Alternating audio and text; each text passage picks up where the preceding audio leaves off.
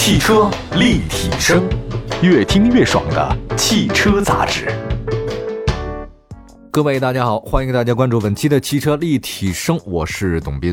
呃，在今天节目一开始呢，我们先问大家这样的一个问题啊，就是你觉得一个男的啊，一个男人什么时候才算成熟？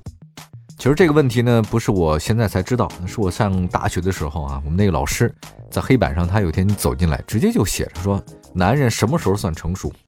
然后当时回答的那个就答案也五花八门，比如有了我的有同学说是男人有钱了就成熟，还有人说男人是三十岁以后成熟，还有说男人结了婚了以后算成熟啊，甚至我的那个那个下铺还说了，他说男人离婚以后才成熟，反正说什么都有。但是这个最后老师给的答案是什么呢？老师说，这个男人懂得自黑了以后才成熟。为什么要这么讲？就是说，一个男人啊，他懂得自己在生活当中的定位啊，明白自己的天花板，同时呢，时刻有危机意识，能看得出来自己跟别人的不足，这个其实就是自黑啊。自黑就是比较成熟的一种体现。往往总是端着架着啊，认为自己比谁都牛，呃，谁都看不上，觉得自己老子天下第一那种的，那不是成熟，那是肤浅。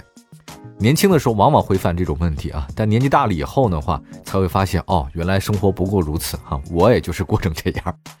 为什么要今天说这个成熟的话题呢？因为今天跟我们说的第一条新闻有关系啊，就是魏建军时运不济啊，现在车市大环境持续之下，魏建军前两天发了一个视频，他说长城汽车挺得过明年嘛？啊，那个视频我也看了，当时那个长城汽车拉了一个大概五百人的一个大群，我不知道有几个这样的群，反正我在一个群里面，魏总呢直接在那个群里面就发了一个视频，说大家好，我是魏建军，我呢这个最近一段时间有些想法哈，说了一大堆，然后另外呢给了一个那个视频发出来了，发出来之后我还看了一下，就特别自黑啊，也挺自嘲的，不过自黑自嘲之后也发现说的没错。记得上中学的时候，老师说过啊，鲁迅讲那个真的猛士敢于直面惨淡的人生，敢于正视淋漓的鲜血。那现在疫情啊，连带的影响并没有完全消退，车市大环境呢还是很低迷的。那么现在呢，马上长城汽车要三十而立了吧？董事长魏建军呢，就马上来个自黑式的营销，就告诉大家我们能不能挺过明年不好讲，命悬一线呐。一家备受关注的车企啊，民族品牌企业卖的那么好的，居然搞出这样的一个宣传片来。确实受人关注。其实这段时间以来啊，长城的那个关注度特别高啊。他发了一个那个哈佛大狗嘛，这次的那个包括什么欧拉猫之类的。总的来讲，长城汽车频繁的利用网络给大家造势这种感觉还是挺好，确实不错。那这个你看三十年了嘛，它马上纪念日该到了。那长城汽车的话呢，又总结了过往三十年的经验教训，那做了这么样一个视频啊，还反问说我们能不能挺过明年？我想。是一个人多有危机意识啊，才能问出这样的话。说很多自主品牌呢，确实在破产的边缘都死掉的风险，而且现实也是一些弱势的合资品牌呢开始收缩战略啊，有的甚至呢被劝退、被收购。大环境呢本身就不是特别的好。现在长城汽车啊，可以看得出来是警钟长鸣。呃，有一些坊间的这个网友就说了，长城汽车其实每年都要召开数次的反省大会。那对于魏总来说，危机感和忧患意识呢，已经是他本身这企业的特点。还有人分析说，长城汽车的发展历史来看，啊，这个是一个危机意识特别强的一个企业。怎么讲呢？他说，跟其他大多数自主车企一样，啊，魏建军的长城汽车是逆向研发的外资品牌成熟车型启发的，但他研发的就是日本的嘛，尼桑啊，什么丰田之类的。但随着国内汽车生产企业的政策陆续完毕啊，这个长城汽车出现的山寨产品进不了新车目录。没法上牌啊！面对当时的危机，长城汽车就马上调整方向，开启了皮卡业务。但你要说了，为什么不再搞普通轿车呢？因为那个时候皮卡是不要上目录的啊，它是生产工具，不是当做交通工具了。正是通过生产销售皮卡，长城汽车在国内才站稳了一些脚跟。那么在皮卡业务蒸蒸日上的时候，长城没有安于现状啊，它呢要更好的发展，干嘛呢？它做乘用车。所以在两千年刚过，长城汽车就先后投放了多款 SUV 的车型，市场啊一下就爆满，长城汽车成为 SUV 的这个称王称霸的开始，碾压啊！长城汽车那哈弗 H 六，它什么时候是第一不是新闻，但什么时候它不是第一了，这才是新闻。当然，长城汽车的发展之路啊不是一帆风顺的，之前它也走过弯路，它的弯路的第一跤就摔在轿车业务上，这个我印象挺深的，因为二零零七年啊，长城汽车决定进军轿车市场。首款定名为长城精灵的轿车啊，这个市场接受度非常低。精灵项目呢也被刻在了长城汽车总部大楼前的前车之鉴的石碑上的前齿，这我还真见过啊。他就把那个曾经摔过的跟头啊，就直接刻在那上面，很厉害。你说他每天上班的时候呢，都从那看，真的就像越王勾践卧薪尝胆的感觉是一样的。那个长城精灵汽车，我们还特别印象深刻啊！我好像长城精灵，还有长城酷熊，反正各种各样车型，请了小沈阳，哎呦，那个小沈可火了嘛！零七年，请了好多人做广告，我们还试乘试驾好多次，结果发现是，哎呀，糟糕透顶啊！那个车真的是没人要。长城精灵也是当时打造的很好，小型车嘛，他觉得那个样子还是挺漂亮的，但是怎么就卖不出去啊？VVT-i 发动机我记得很清楚。再后来呢，长城汽车打造了自己的高端品牌 V。啊，这个本不愿意往新能源市场凑热闹的长城，迫于压力呢，因为有积分的嘛，也得开始自己的新能源车。不仅有了自己的电动车品牌欧拉，还与宝马合资成立了光束啊。但是这个光束其实好像情况不是很乐观啊。我记得一六一七年左右的时候，光束好像做了一次那个发布会，他刚从德国回来，他去德国嘛，跟宝马签约，回来以后特别开心，说我们要搞光束汽车了。结果现在四年过去之后，没有什么新闻了。那长城汽车现在也收购了燃料电池公司啊，搞了一个叫蜂巢能源公司等等。你说，你说他搞了这么多动作，这样的一家企业，他能活得过明年吗？其实我觉得答案是肯定应该能活过明年，但是他焦虑啊。你说现在成年人谁没焦虑啊？越是成功的人，他焦虑越大。啊，反而像我们这样的普通人啊，咱们不焦虑，因为就没办法，咱们光脚不怕穿鞋的嘛，也没多少钱，所以焦虑也没有用啊。嗯，我们看了这个视频以后，还有很多朋友就分析啊，网络当中啊讲哈弗汽车现在的累计销量已经是六百万辆大关没问题了。那长城汽车是不是因为这次的这个疫情之后，包括魏建军说了一下这个危机意识？因为 SUV 毕竟它是有空间的啊，它的天花板也是能看到的，会不会重启轿车业务？有人说有可能。其实对长城来说，以现在的技术水准啊，它出一些轿车应该不是太难了，它肯定比那个精灵要好卖很多。但是有个问题，现在终端市场已经形成了长城汽车只有皮卡 SUV 以后，大家能不能接受它的轿车产品？包括之前精灵呢是一败涂地啊，酷熊啊那些项目都不行。如果这次轿车还不行，怎么办？那不管市场下一个情况怎么样的话呢？但是实际上我们通过这次的七月十三号这个视频，魏建军魏总直接在五百人的群里面跟大家聊天，我从这个角度来讲，也能感觉出一件事儿，就是他有危机意识。而且他那句话我还挺欣赏的，就没有危机意识才是最大的危机。人无远虑，必有近忧啊。所以这个话，我想一个这么成功的一企业家，搞了这么大的一个企业了，他还有这样的一种想法，所以也是鞭策。如果咱们每天还是没有危机意识的这么活着，你说是不是有点太浪费时间和青春了呢？只争朝夕吧，好吧。好，我们来休息一下。说完了魏建军的这个危机以后呢，我们一会儿呢再说说理想汽车，还有其他的几条消息啊。一会儿回来。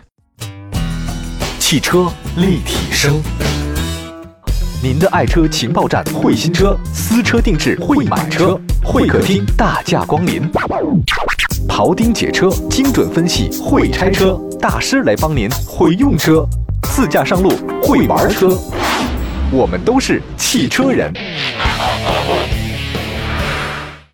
继续回到汽车立体声，今天我们在节目当中呢，跟大家分享的是一些汽车资讯。刚才说了魏建军的危机，那接下来呢，再说另外一个人危机，这是理想的危机。如果没记错，今天理想汽车第五年，但理想汽车在七月十一号凌晨向美国证券交易委员会提交了招股说明书，计划通过首次公开募股 IPO 啊，募集最多一亿美金的这个钱款。如果在美国上市成功以后呢，它将成为继未来之后中国第二家上市的新造车车企。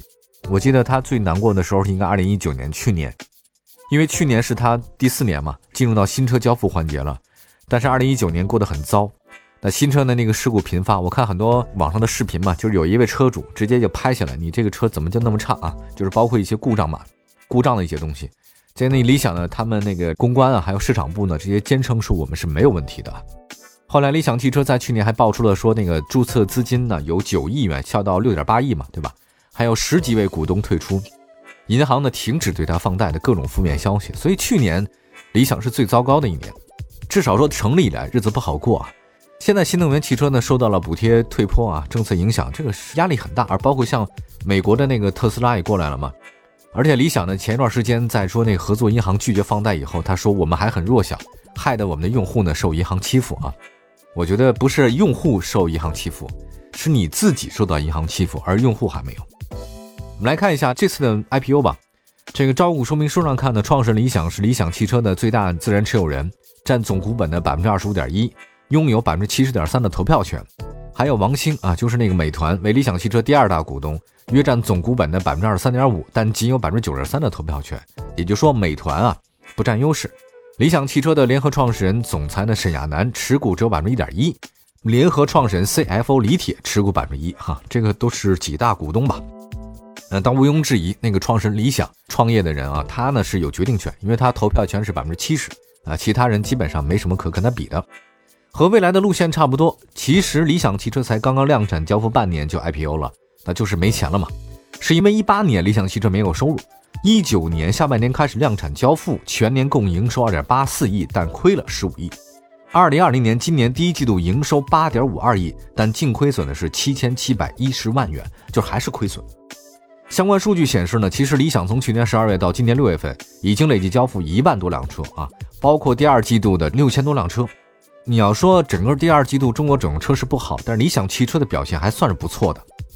如果看的交付量的话，理想汽车的量应该是蔚来汽车的三分之二，那对于理想来讲应该是个好消息。但即便是交付量有大幅提升，但选择到美国上市恐怕也是逼不得已啊。但是呢，那因为前段时间那个瑞幸咖啡那事儿大家都知道啊，瑞幸咖啡退市风波还没有完嘛，真是丢人啊！就说以前我还听到一些什么所谓的公号说，瑞幸咖啡呢是割美国的韭菜啊，嗯，补贴了以后让中国人喝咖啡，我觉得这是愚蠢、很无知的一种表现。美国人的韭菜那么好割吗？我觉得哪国韭菜都不太好割吧。结果怎样？一爆出造假，它其实连累的是所有中国的企业要上美国上市，那都不信任了，这个是没办法。那我觉得现在这个情况好像也不太适合去美国上市啊，没辙。可是因为美国纳斯达克啊不要求你盈利了，咱们国家的上市有非常严格的要求啊，它好多不同的板块，至少上主板没那么容易的。那你美国那边无所谓，只要你那个愿意上去上，对吧？那个消费者或者说股民用手投票嘛，股票投票。另外呢，理想上市呢以后呢还要对付像蔚来啊、像小鹏啊、这个特斯拉啊之类的这些公司。疫情加速了行业淘汰，只有你有钱能过得了冬天，才能跑得更远。魏建军都有危机了，那请问造车新势力难道没有危机吗？他们真的是压力太大了。创业是不容易的，造车更难。反正希望理想越来越好吧。希望咱们国内造车势力他们都是英雄，也不容易。尽管未来情况不可知，还是祝福。我们再来看今天呢说的最后一条消息啊，交强险，每一个上路的人都得交保险。中国银行保险监督管理委员会官网的消息，根据保险法关于新时代加快完善社会主义市场经济体制的意见。和全国金融工作会议等精神，银保监会呢起草了关于实施车险综合改革指导意见（括弧征求意见稿）（括弧啊），先向社会公开征求意见。简单说吧，中国的车险多年的改革呢取得了积极的成效，但一些存在的深层次矛盾没得到根本解决，离高质量的发展有很大的差距啊，所以他要实施车险的综合改革。挑重点的说，第一点呢就是说交强险总责任限额从十二点二万元提高到二十万元。死亡伤残的赔偿限额从十一万提升到十八万，因为现在物价贵了嘛，对吧？CPI 嘛，大家都知道。还有医疗费用赔偿的限额从一万提高到一点八万，财产损失赔偿的限额维持零点二万元不变啊，就两千块钱。另外无责无责这事儿大家挺关注的啊，就是死亡伤残赔偿限额从一万一提高到一万八，医疗费用赔偿从一千提高到一千八，财产损失赔偿限额维持一百元不变啊，等等。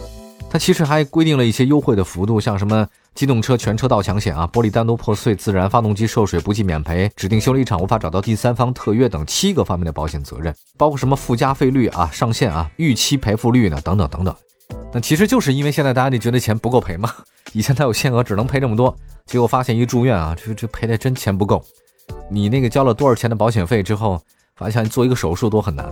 对谁都不太满意啊，所以这个保险不就转嫁风险？它风险如果不能百分之百转嫁的话，那意义就不是很大了，对吧？所以讲了这几件事儿吧，我发现今天这期的内容的话，我们可以用关键词来形容啊，就是风险、危机。今年一年都过去了，如果您想想看，这一年前半年你什么都没干，只是在家躲疫情啊，或者没有什么计划，今年下半年的话，二零二零年就这么过去了，你是不是觉得很可惜呢？反正我觉得是，得做点什么，朋友们。好，感谢大家收听我们今天的汽车立体声，关注我们的微信和微博平台，都叫汽车立体声。我是董斌，朋友们，拜拜。